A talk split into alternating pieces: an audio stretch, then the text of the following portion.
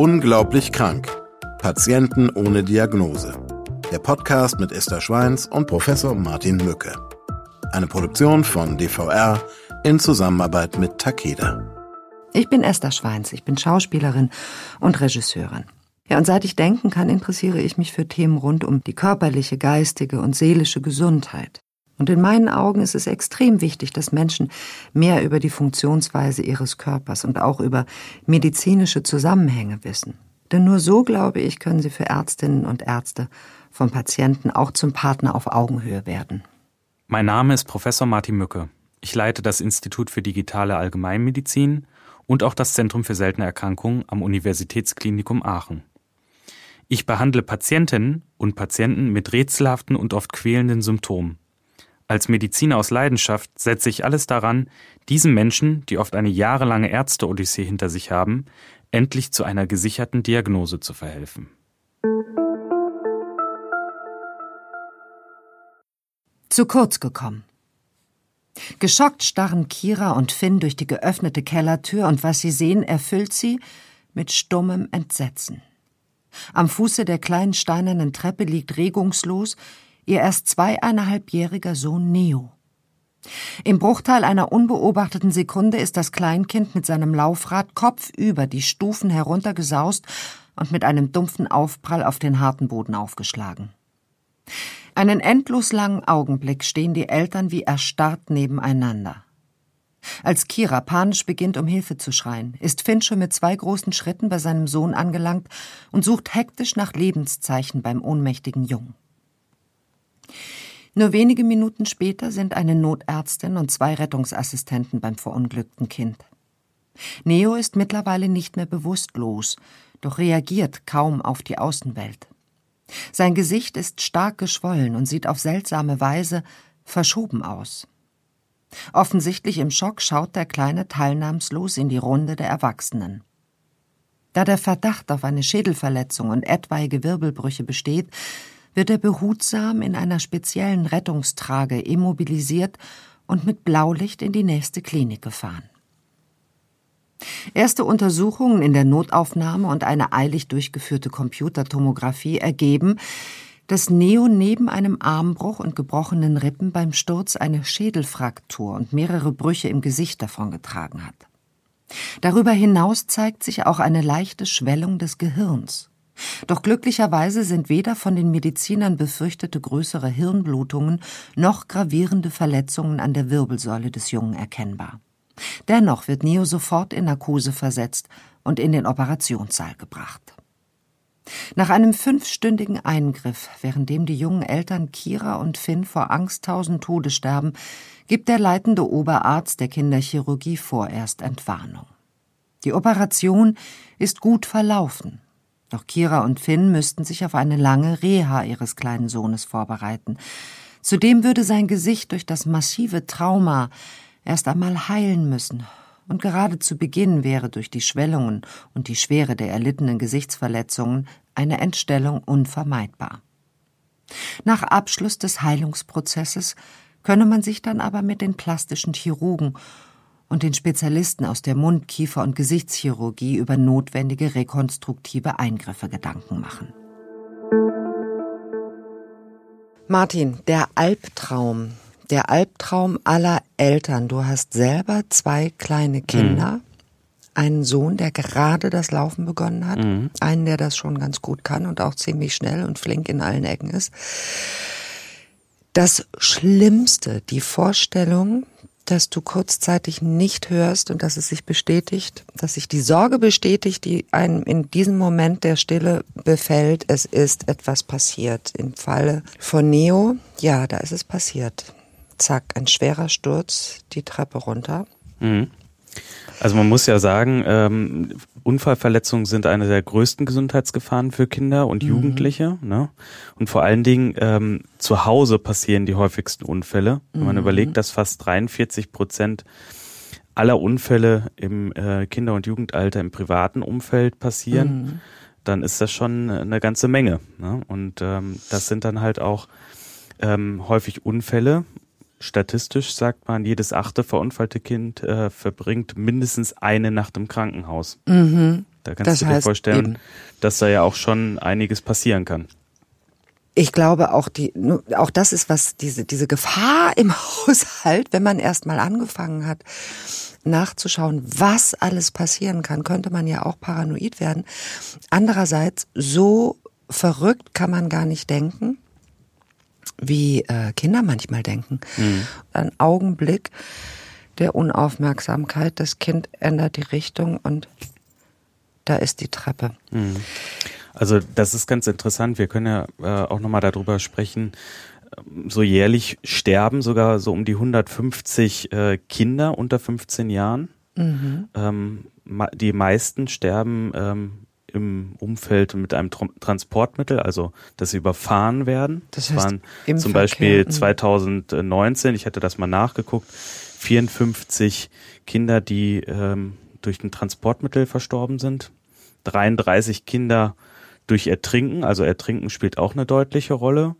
Und äh, Stürze, wie wir das hier bei Neo gesehen haben, das waren immerhin 21 Kinder, die äh, beispielsweise 2019 verstorben sind. Ne?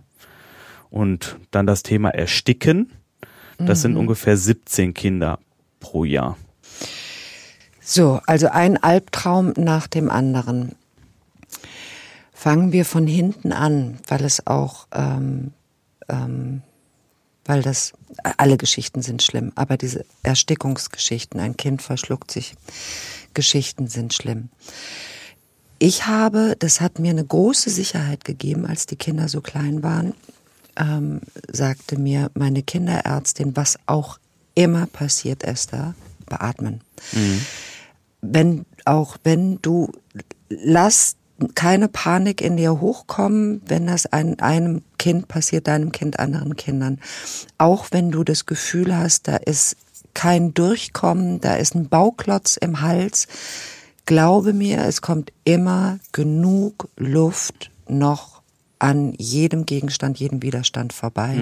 Du musst beatmen. Höre nicht auf zu beatmen. Genau richtig, aber ganz, ganz wichtig ist vor allen Dingen erstmal Hilferuf abzusetzen, also Notarzt zu informieren. Gerade bei Kindern spielt das eine absolut wichtige Rolle, weil man diese Situation auch nicht handeln kann. Also auch ich als Allgemeinmediziner äh, würde mir nicht zutrauen, unbedingt einen Säugling oder ein, ein Kleinkind dann äh, äh, zu behandeln. Also das sind, da gibt's ja auch extra die Fachdisziplin des Kinderarztes oder ki- auch im äh, Kinderintensivbereich. Und äh, da braucht man dann extrem äh, versierte Leute, die dann auch helfen. Kannst du den Heimlichgriff nochmal vielleicht sprachlich anschaulich erklären? Den Heimlichgriff macht man ja heutzutage gar nicht mehr.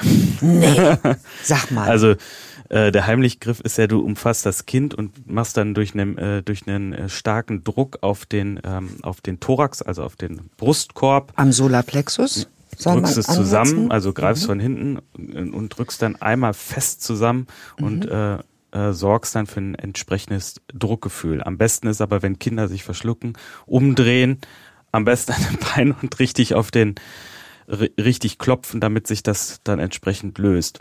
Guck mal, dann ist manch, manche Re- Impulsreaktion doch richtig. Ich erinnere mich, ähm, dass ähm, unser Sohn auf dem Marktplatz, ähm, wir wussten nicht, was geschah. Der kriegte plötzlich keine Luft mehr. Ich hatte aber auch zwei Sekunden nicht hingeschaut. Ähm, und hatte ähm, offensichtlich etwas im Hals und spontan habe ich den an den Füßen hochgenommen und habe den umgedreht und habe genau das getan, auf äh, Po und Rücken geklopft und der Junge spuckte dann einen Eiswürfel aus. Der hatte einen großen Eiswürfel verschluckt. So, jetzt meine Frage an dich. Wäre der aufgetaut? Ich glaube nicht so. Die Frage ist ja, wie schnell geht das und das Ja. dauert ja, ne? Und wenn äh, dann die ähm, die Luftwege verschlossen sind, das geht ja nicht so schnell, dass sich so ein Eiswürfel dann auflöst. Also das ist schon eine gef ganz gefährliche Geschichte und äh, da geht's äh, kommt es dann wirklich auf wenige äh, Sekunden, Minuten an, ähm, wo man dann handeln muss. Ich kann mich zum Beispiel auch dran erinnern, bei meinem Sohn, als der das erste Mal angefangen hat, äh, auch Apfel zu essen. Ne? Unfassbar, oder Ähm, Apfel? Mein Gott, wie genau, lange ich Äpfel habe ich auch geschält eine. Sekunde nicht hingeguckt und dann hat er sich verschluckt. Mhm. Gott sei Dank ähm, ähm, war eine, eine gute Freundin von uns im Haus, die hat dann auch das Kind umgedreht, mhm. direkt aus dem äh, ähm, Stuhl rausgezogen und äh, hat es genau richtig gemacht mhm. und wir konnten, so konnte sich dann halt auch das Apfelstückchen lösen.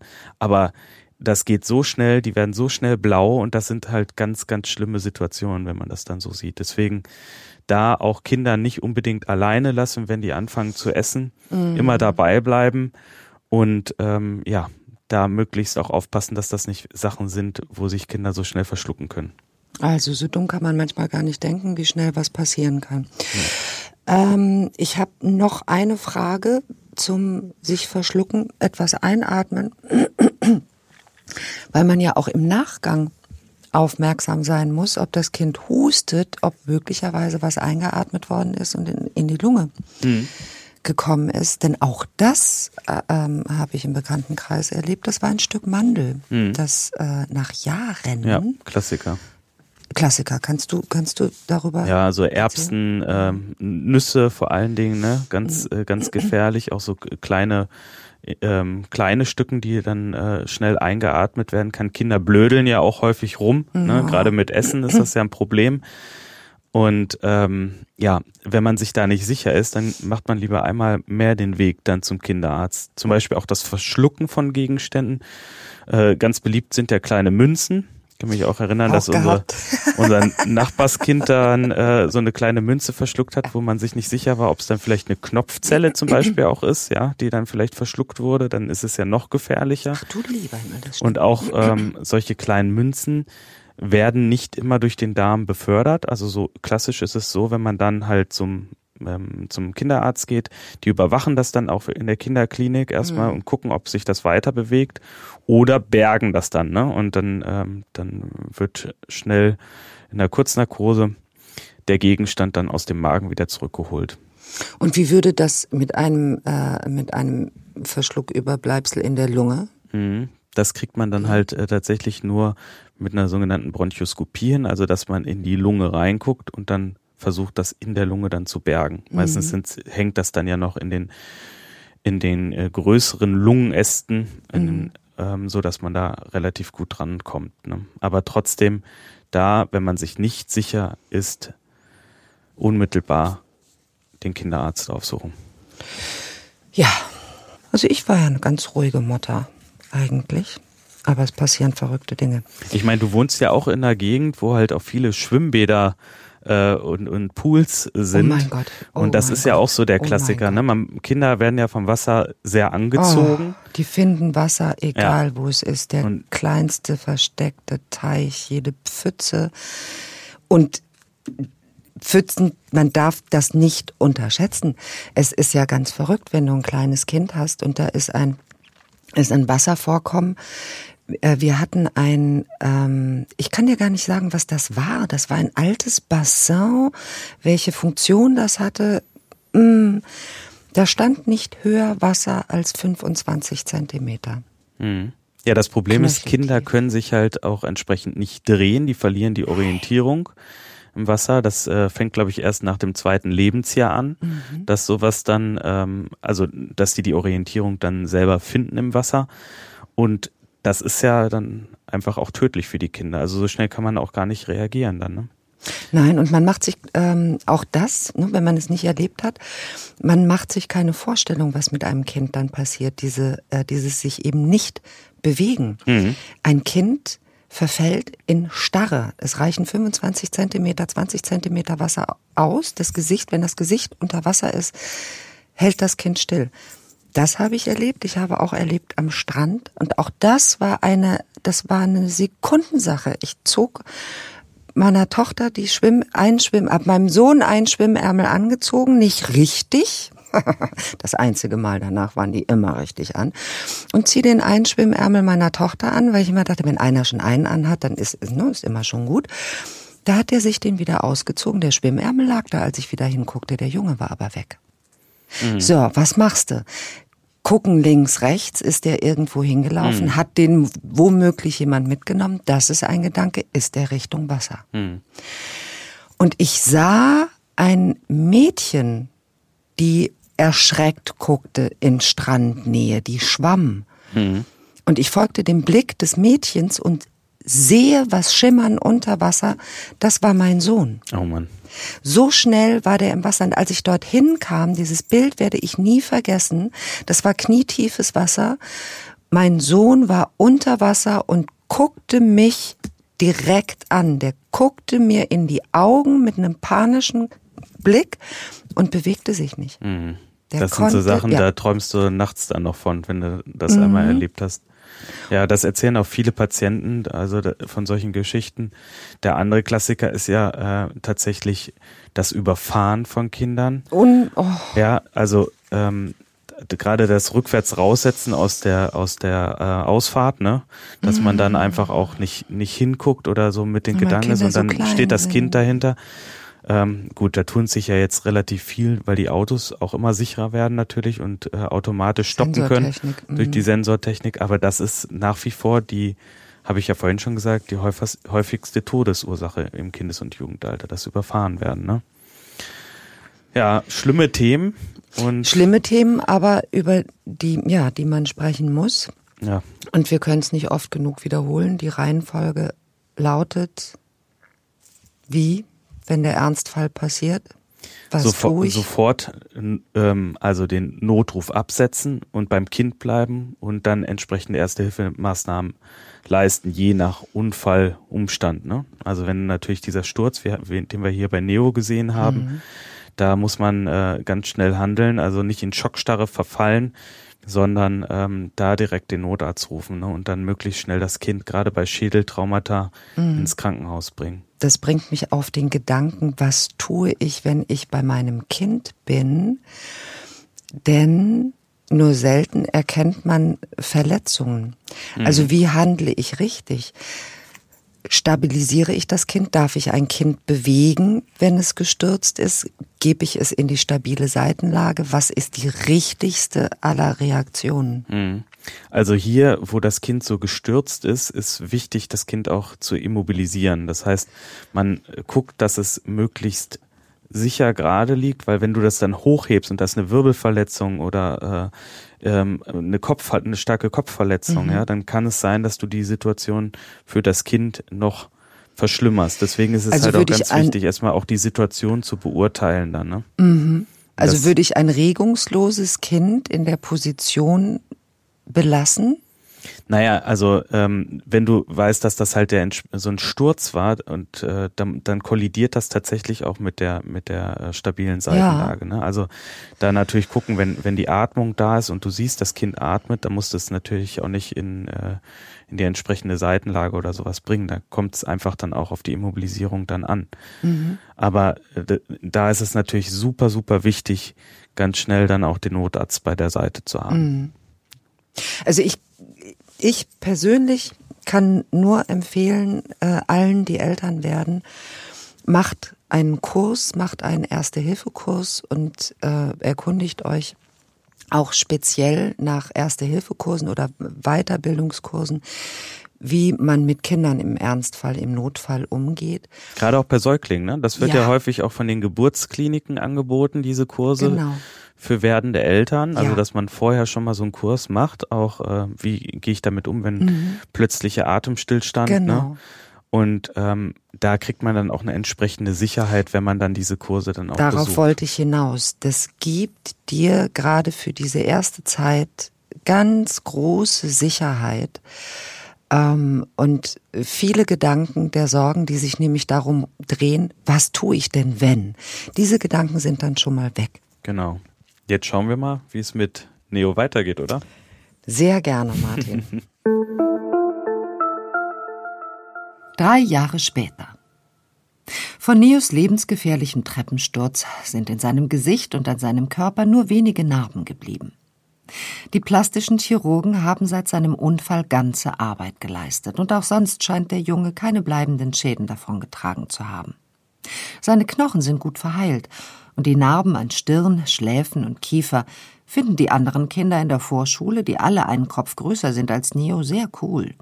Nicht zuletzt, weil sich der fantasievolle Junge immer wieder neue Geschichten hinsichtlich ihrer Ursachen ausdenkt. Mal stammen sie von einem Duell mit verwegenen Piraten, am nächsten Tag vom Ringkampf mit einem riesigen Grizzlybären. Auch wenn es seine Eltern besser wissen. Auf den Kopf gefallen scheint Neo nicht zu sein. Als Neo wenige Wochen später an der Seite seines Vaters Finn die Leverkusener Kinderarztpraxis von Dr. Andreas W. betritt, ist ihre Laune ausgezeichnet, denn nach dem Arztbesuch wollen beide in den Kölner Zoo.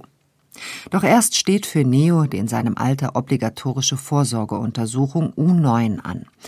Um die altersgemäße Entwicklung des mittlerweile Fünfjährigen zu überprüfen, wird Neo von Dr. W. zuerst körperlich untersucht. Dabei macht dem Jungen dieses Mal vor allem der Sehtest Spaß und er besteht ihn mit Bravour. Doch als der Kinderarzt Neos Körperhaltung betrachtet, bemerkt er seit dem Unfall seines Sohnes besonders aufmerksame Finn, dass Dr. W. skeptisch eine Augenbraue hochzieht. Und auch mit Neos Wachstumskurve scheint der Mediziner, der den Jungen seit er ein Säugling ist behandelt, dieses Mal besonders unzufrieden zu sein.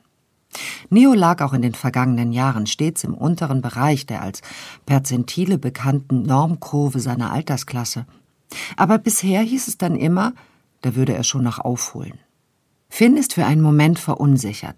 Doch als Neo dann mit der ihm eigenen, für ein Kind seines Alters recht tiefen, leicht heiseren Stimme eine Geschichte über römische Feldzüge zum Besten gibt, ist sein Vater stolz auf seinen schlauen Sohn und seine Zweifel sind ihm nu verflogen. Am nächsten Morgen, nachdem er Neo in die Vorschule gebracht hat, erhält Finn einen Anruf aus der Praxis von Dr. W. Der Arzt erklärt ihm, dass Neos Körpergröße deutlich zu gering sei. Seit der U8 vor einem Jahr sei der Junge de facto kaum gewachsen. Bei der Durchsicht von Neos Krankenakte sei ihm außerdem aufgefallen, dass er in den vergangenen Jahren überdurchschnittlich häufig unter Mittelohrentzündungen gelitten habe.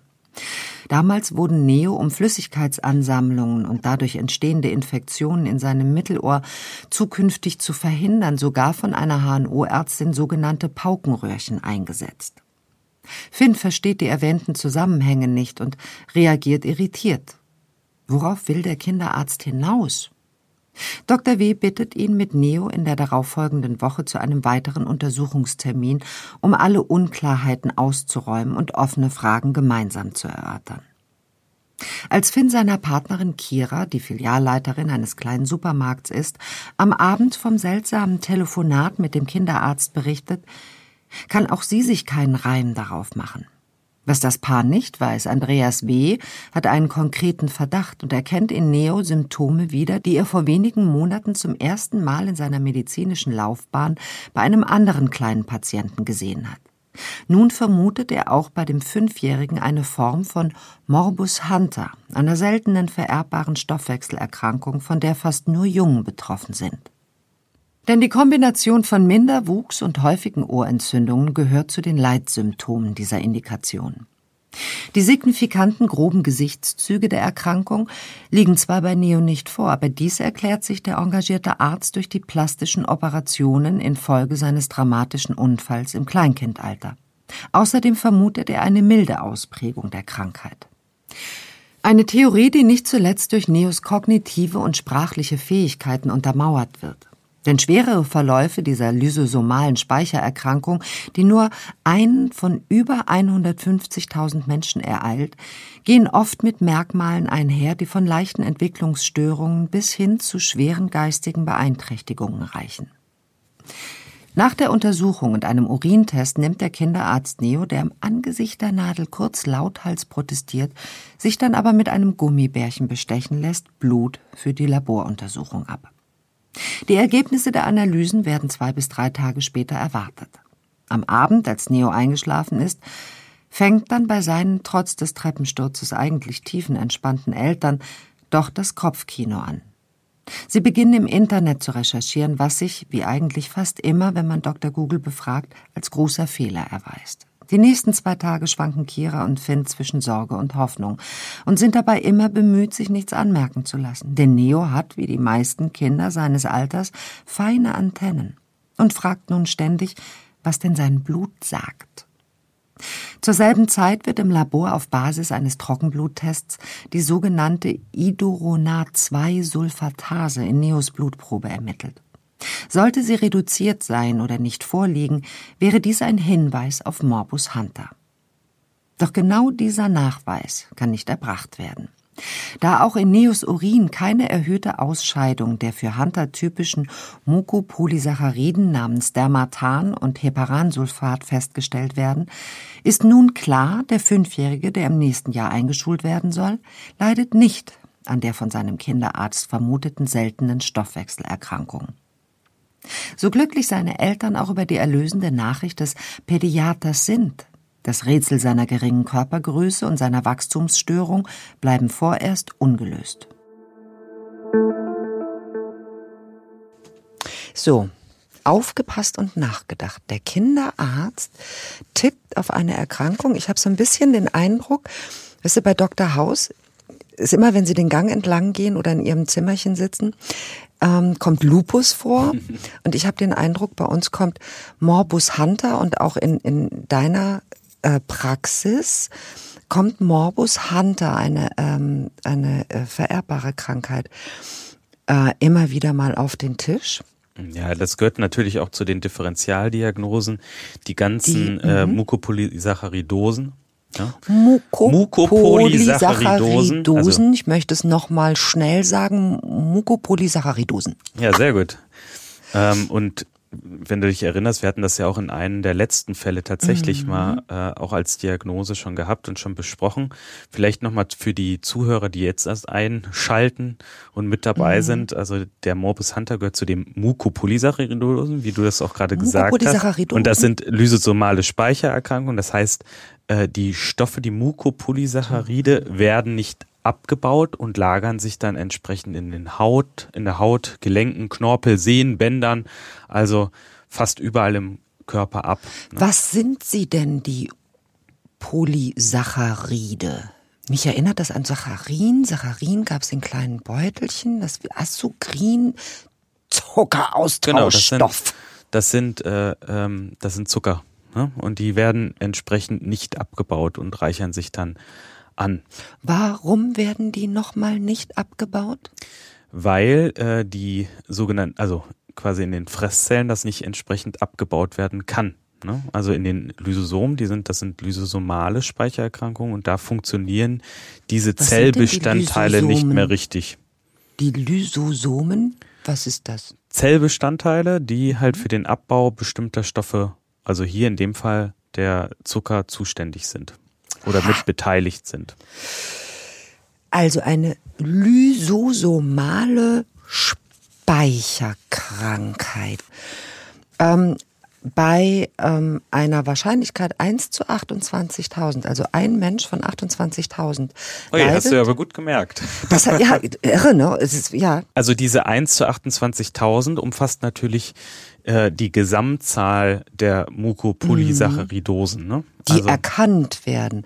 Ach genau, ich wollte darauf hinaus, dass es ja, dass die Wahrscheinlichkeit, dass zwei Menschen sich treffen, die ähm, diese, die Morbus Hunter vererben können, die ist ja sehr gering.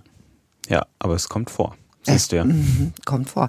Ähm, gäbe es, gibt es eine Möglichkeit oder wäre das angesagt, dass man sich auf diesen Gendefekt ähm, testen lässt, denn wer es vererben kann, muss ja nicht zwangsläufig selber darüber Bescheid wissen. Ja, jetzt genau. komm mal, was hat sie damit gemeint? Was möchte genau. sie mir damit was sagen? Was willst du mir damit sagen? Dass äh, Frau mit X und Mann mit X, keiner von beiden ja eine Ahnung haben muss davon, dass er ähm, diesen Gendefekt an ein Kind, er, sie, weitergeben könnte.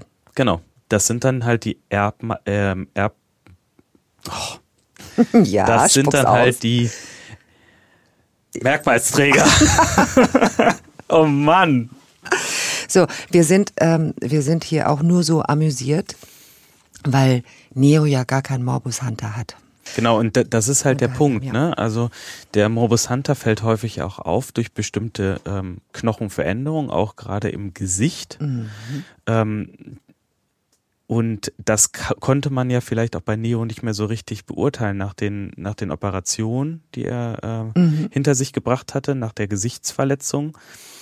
Aber der Schluss des äh, Kinderarztes war ja jetzt nicht ganz so abwegig. Also Nein, er hatte eins zu eins zusammengefasst. Und auf der anderen Seite ähm, also besteht hier das Problem, wenn du sowas mal gesehen hast, ja, ja und äh, das kommt ja auch in der Geschichte raus, dass er Monate vorher oder Wochen vorher ja einen ähnlichen Fall hatte, wo er ja. genau richtig lag mit der Diagnose. Ja.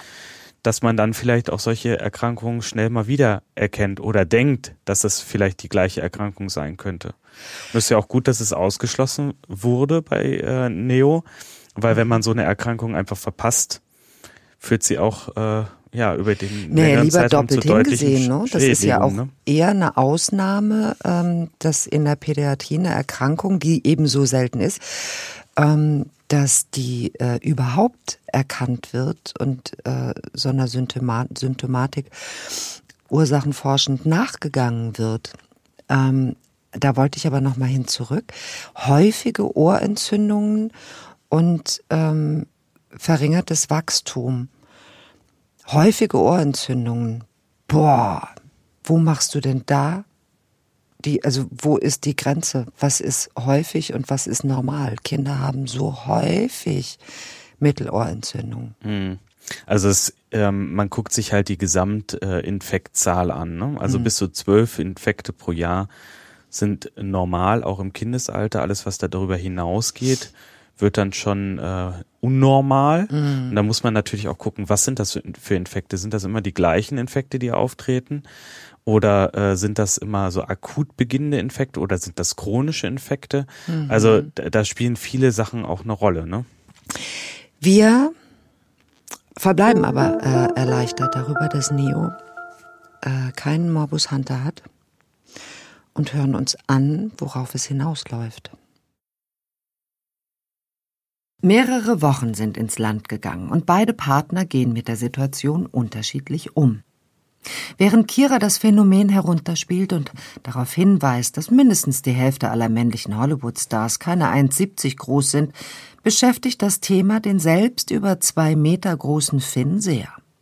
Er weiß nur zu gut, wie es ist, als Kind und Jugendlicher aufgrund von Körpermaßen außerhalb der Norm gehänselt und getriezt zu werden. Diese Erfahrung will er seinem Sohn unbedingt ersparen. Als Orthopädie-Mechaniker kennt sich der gebürtige Berliner gut im deutschen Gesundheitssystem aus und weiß auch, dass es an einigen deutschen Kliniken spezielle Zentren für seltene Erkrankungen gibt. Nach kurzer Recherche landet er auf der Website des Zentrums für seltene Erkrankungen der Bonner Universitätsklinik. Finn schickt eine E-Mail an die Koordinatorin des Zentrums, in welcher er den Fall seines Sohnes und den ursprünglichen, jedoch mittlerweile ausgeräumten Verdacht auf eine seltene Krankheit, den Morbus Hunter, erwähnt. Eine Woche später erhält er Antwort und einen Terminvorschlag für die Vorstellung auf dem Bonner Venusberg. Zum ersten Termin beim Leiter des Zentrums Dr. Martin Möcke zieht dieser aufgrund der vorliegenden Symptomatik sowohl eine Fachärztin für Kinderheilkunde als auch eine Kollegin aus der Kinderendokrinologie hinzu. Den Ärzten ist beim Studium der Patientenakte aufgefallen, dass unmittelbar nach Neos Unfall zwar ein CT zur Diagnostik möglicher Knochen- und Schädelfrakturen und zum raschen Ausschluss von großen Einblutungen ins Gehirn des Jungen eingesetzt wurde, aber es bis heute keine Bildgebung durch eine Magnetresonanztomographie gab. Das MRT ist allerdings deutlich besser geeignet, weiche Gewebsstrukturen wie die des Gehirns darzustellen. Diese zuvor versäumte Untersuchung wollen sie, sollte sich der Verdacht auf eine hormonelle Störung durch die endokrinologischen Untersuchungsergebnisse erhärten, nachholen. Und tatsächlich ergibt sich aus diesem ersten diagnostischen Schritt der begründete Verdacht auf einen Hormonmangel. Nach zwei Stimulationstests dem Arginin- und dem Insulintoleranztest zur dynamischen Bestimmung des Somatropinspiegels, also der Konzentration des Wachstumshormons im Körper des fünfjährigen Patienten, und zur Überprüfung der anderen Hormonachsen ist klar, dass sich die Mediziner auf der richtigen Fährte befinden. Nun wird die Magnetresonanztomographische Untersuchung angeordnet. Dabei fokussieren sich die versierten Radiologen des Universitätsklinikums auf Wunsch des behandelnden Trios auf eine nur haselnussgroße endokrine Drüse, die für die Produktion und Ausschüttung der menschlichen Wachstumshormone zuständig ist. Die auch als Hirnanhangdrüse bekannte Hypophyse. Bei der Auswertung manifestiert sich der Verdacht, denn es wird tatsächlich eine leichte Deformation sichtbar. Diese ist möglicherweise durch eine Raumforderung in Neos Schädel unmittelbar nach dem Treppensturz entstanden. So vermuten Mücke und seine Mitstreiterinnen nun, dass der Druck des durch den schweren Sturz angeschwollenen Hirns die Hypophyse nachhaltig in ihrer Funktion beeinträchtigt hat. Neos Eltern sind erleichtert, als ihnen die Diagnose mitgeteilt und die Endokrinologin ihnen im selben Satz eröffnet, dass es eine Therapie gibt. Der kleine Neo hat tatsächlich eine seltene Erkrankung. Damit lag sein Kinderarzt Andreas W. richtig. Aber es ist nicht Morbus Hunter, sondern Hyposomatotropismus. Ein durch sein Hirntrauma ausgelöster Wachstumshormonmangel, der unbehandelt unweigerlich zu anhaltenden Wachstumsstörungen und Minderwuchs führt. Dem Jungen wird eine Behandlung mit gentechnisch erzeugten, mit dem menschlichen Wachstumshormon identischem Somatropin verschrieben. Das synthetische Hormon muss mit einem dafür konstruierten Pen täglich injiziert werden. Bisher ist es nämlich nicht möglich, das durch die Insuffizienz der Hypophyse nicht ausreichend verfügbare Proteohormon in Tabletten- oder Tropfenform herzustellen. In der Regel ist diese Behandlung mit dem Schluss der Wachstumsfugen, also dem Abschluss des Körperwachstums, beendet. Im nächsten Sommer wird der mittlerweile sechsjährige Neo eingeschult. Durch die Behandlung ist er in nur einem Jahr um sagenhafte elf Zentimeter gewachsen und gehört nun sogar zu den größeren Jungen in seiner Klasse. Hyposomatotropismus. Lass uns doch bitte die Erkrankung anhand dieses Begriffs erstmal erklären. Mhm. Also das ist ja erstmal ein Wachstumshormonmangel. Hypo ist also immer zu wenig von irgendwas. Und das zu wenig von irgendwas, das irgendwas erklärt sich dann meist nach dem Hypo. Genau. Und das ist das sogenannte Somatotropin. Das ist das Wachstumshormon. Es gibt ein Wachstumshormon. Das wollte ich das dich wird gerade fragen. entsprechend Gibt's denn nur eins? es gibt nur dieses eine. und das wird natürlich reguliert durch zwei sogenannte Vorhormone, kannst du das nennen? Das wird vom Die, ich möchte es sagen, Ja. im Hypothalamus, ich finde, das ist die schönste Bezeichnung eines Teiles unseres Organismus ist. Das ist äh, eigentlich so das Steuerungssystem. Ne? Also hier in dem Fall ist es so, es reguliert das Wachstum mit zwei verschiedenen Hormonen, mit dem sogenannten Somatotropin und dem Somatostatin. Also es reguliert das eine, reguliert, dass mehr gebildet wird. Und das andere hemmt, dass weniger gebildet wird von dem Somatotropin, dem Genau. Wachstumshormon. was in der Hypophyse gebildet wird. Ah, jetzt, ich finde, wir haben, das ist, das, das ist genau das, was ich von diesem Podcast erwarte, dass man mal einmal etwas wirklich versteht. Also, in der Hypophyse wird das Wachstumshormon Somatotropin gebildet. Im Hypothalamus, der noch für viele andere Funktionen äh, des vegetativen Nervensystems zuständig ist, werden zwei regulierende Hormone gebildet, die das Wachstumshormon hemmen oder die Produktion fördern. Ist es so? Habe ich es gut gemacht? Genau, Ähm, und bei Neo ist einer von ungefähr 4000 Kindern, die das betrifft. Das ist ja dann doch schon wieder eine Menge. Häufiger, genau. Und äh, dieser Wachstumshormonmangel kann die verschiedensten Ursachen haben. A kann er angeboren sein.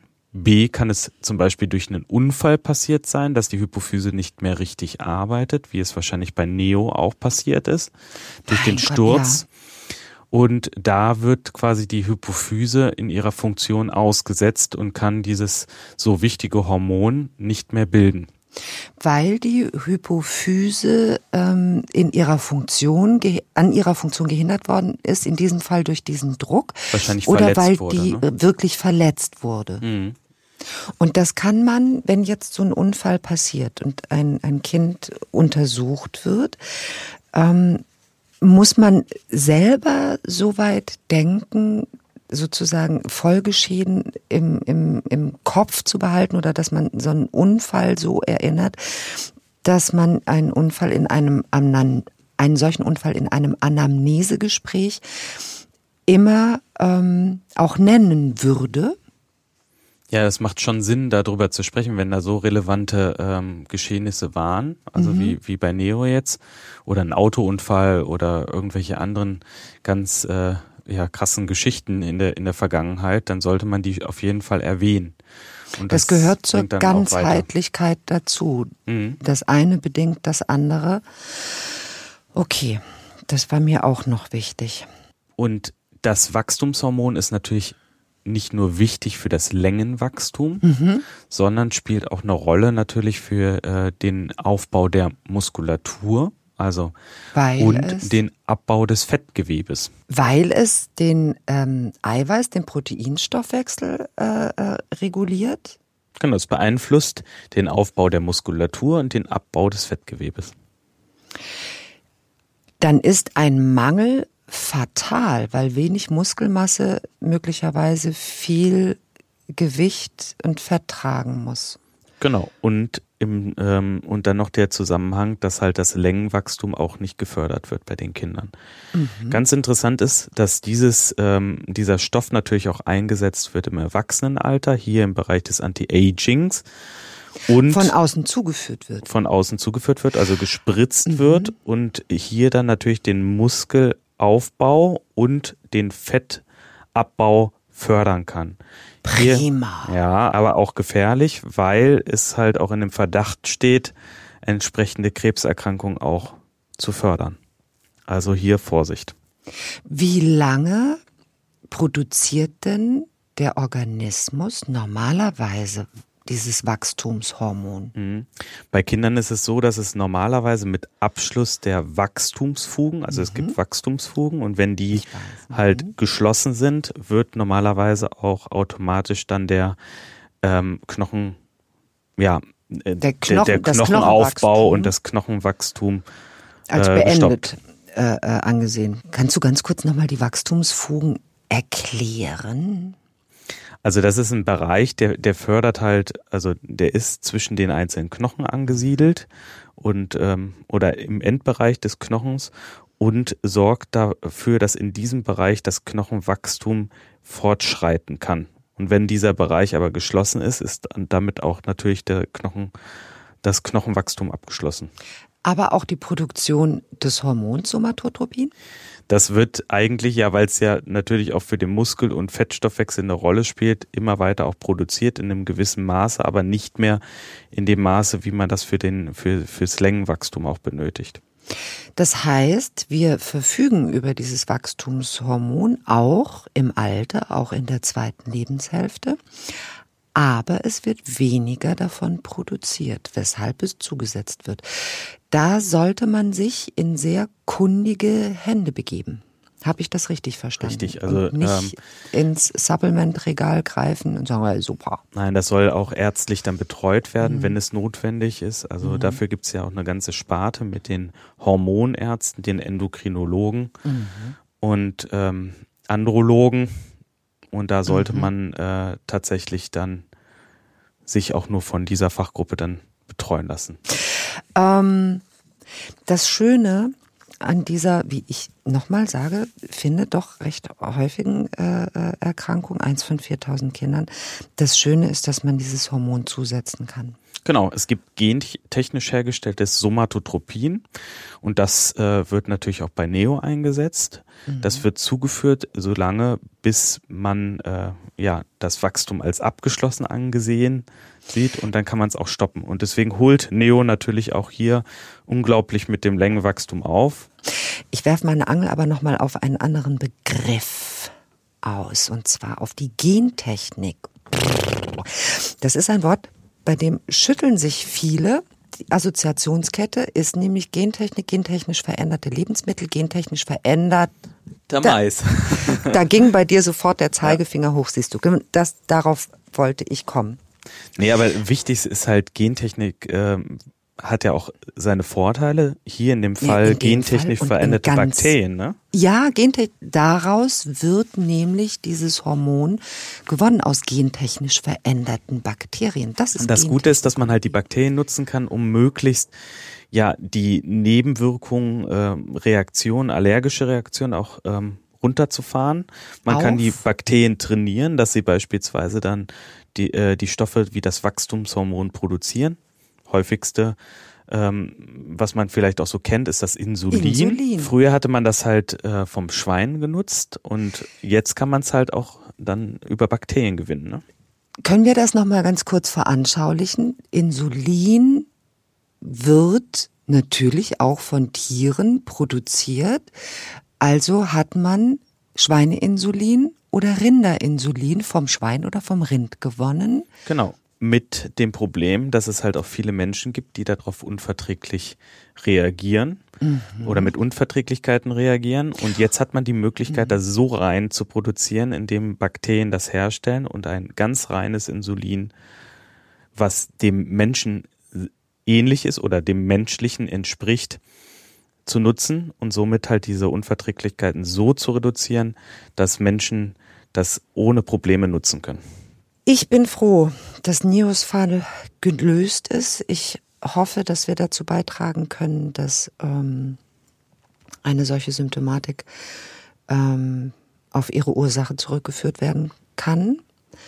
Und ich übergebe das Schlusswort an dich, lieber Martin. Ich kann sagen, es hat mir sehr viel Freude gemacht, dieses Gespräch. Mir auch. Und äh, ja, also man sieht, was die Technik mittlerweile oder die Gentechnik mittlerweile an Fortschritt gemacht hat und dass es halt gerade solchen Kindern wie Neo ähm, ja zu einem normalen Wachstum verhilft mhm. und zum normalen Leben. Und an dieser Stelle möchte ich sagen, freue ich mich auf unser nächstes Zusammentreffen, bei dem wir wieder eine spannende Lebensgeschichte verhandeln und am Ende eines Tunnels Licht strahlt. Bis dahin bleiben, bleiben Sie, gesund. Sie gesund. Sie hörten Unglaublich krank. Patienten ohne Diagnose. Der Podcast mit Esther Schweins und Professor Martin Mücke. Eine Produktion von DVR in Zusammenarbeit mit Takeda. Aufgenommen bei Headroom Sound Production in Köln. Die geschilderten Fälle beruhen auf realen Krankenakten. Sie sind jedoch zum Schutz der Persönlichkeitsrechte der Patientinnen und Patienten und aus Gründen der medizinischen Schweigepflicht anonymisiert und dramaturgisch bearbeitet. Die Inhalte und Aussagen des Podcasts ersetzen keine medizinische Konsultation. Sollten Sie geschilderte Symptome bei sich oder anderen wiedererkennen oder gesundheitliche Beschwerden haben, wenden Sie sich umgehend an eine Ärztin, einen Arzt oder in akuten Fällen an die Notaufnahme eines Krankenhauses.